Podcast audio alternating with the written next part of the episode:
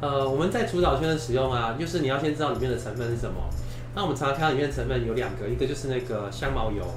好，然后还有第二个就是苦碱。那这两个东西就基本上属于偏植物性避虫的成分啊，就是防止这些这些外寄生虫可能会进到狗狗身体上面去。但是呢，就是它没有杀虫的的的效果。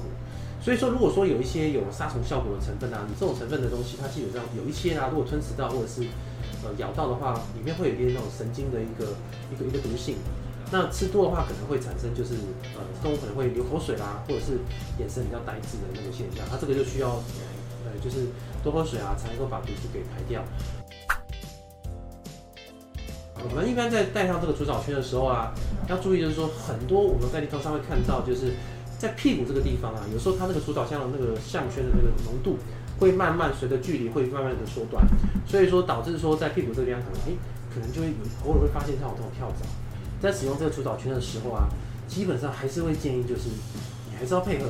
每个月点这些除藻的除藻剂，它可能在外注上的时候呢会比较安全一点点，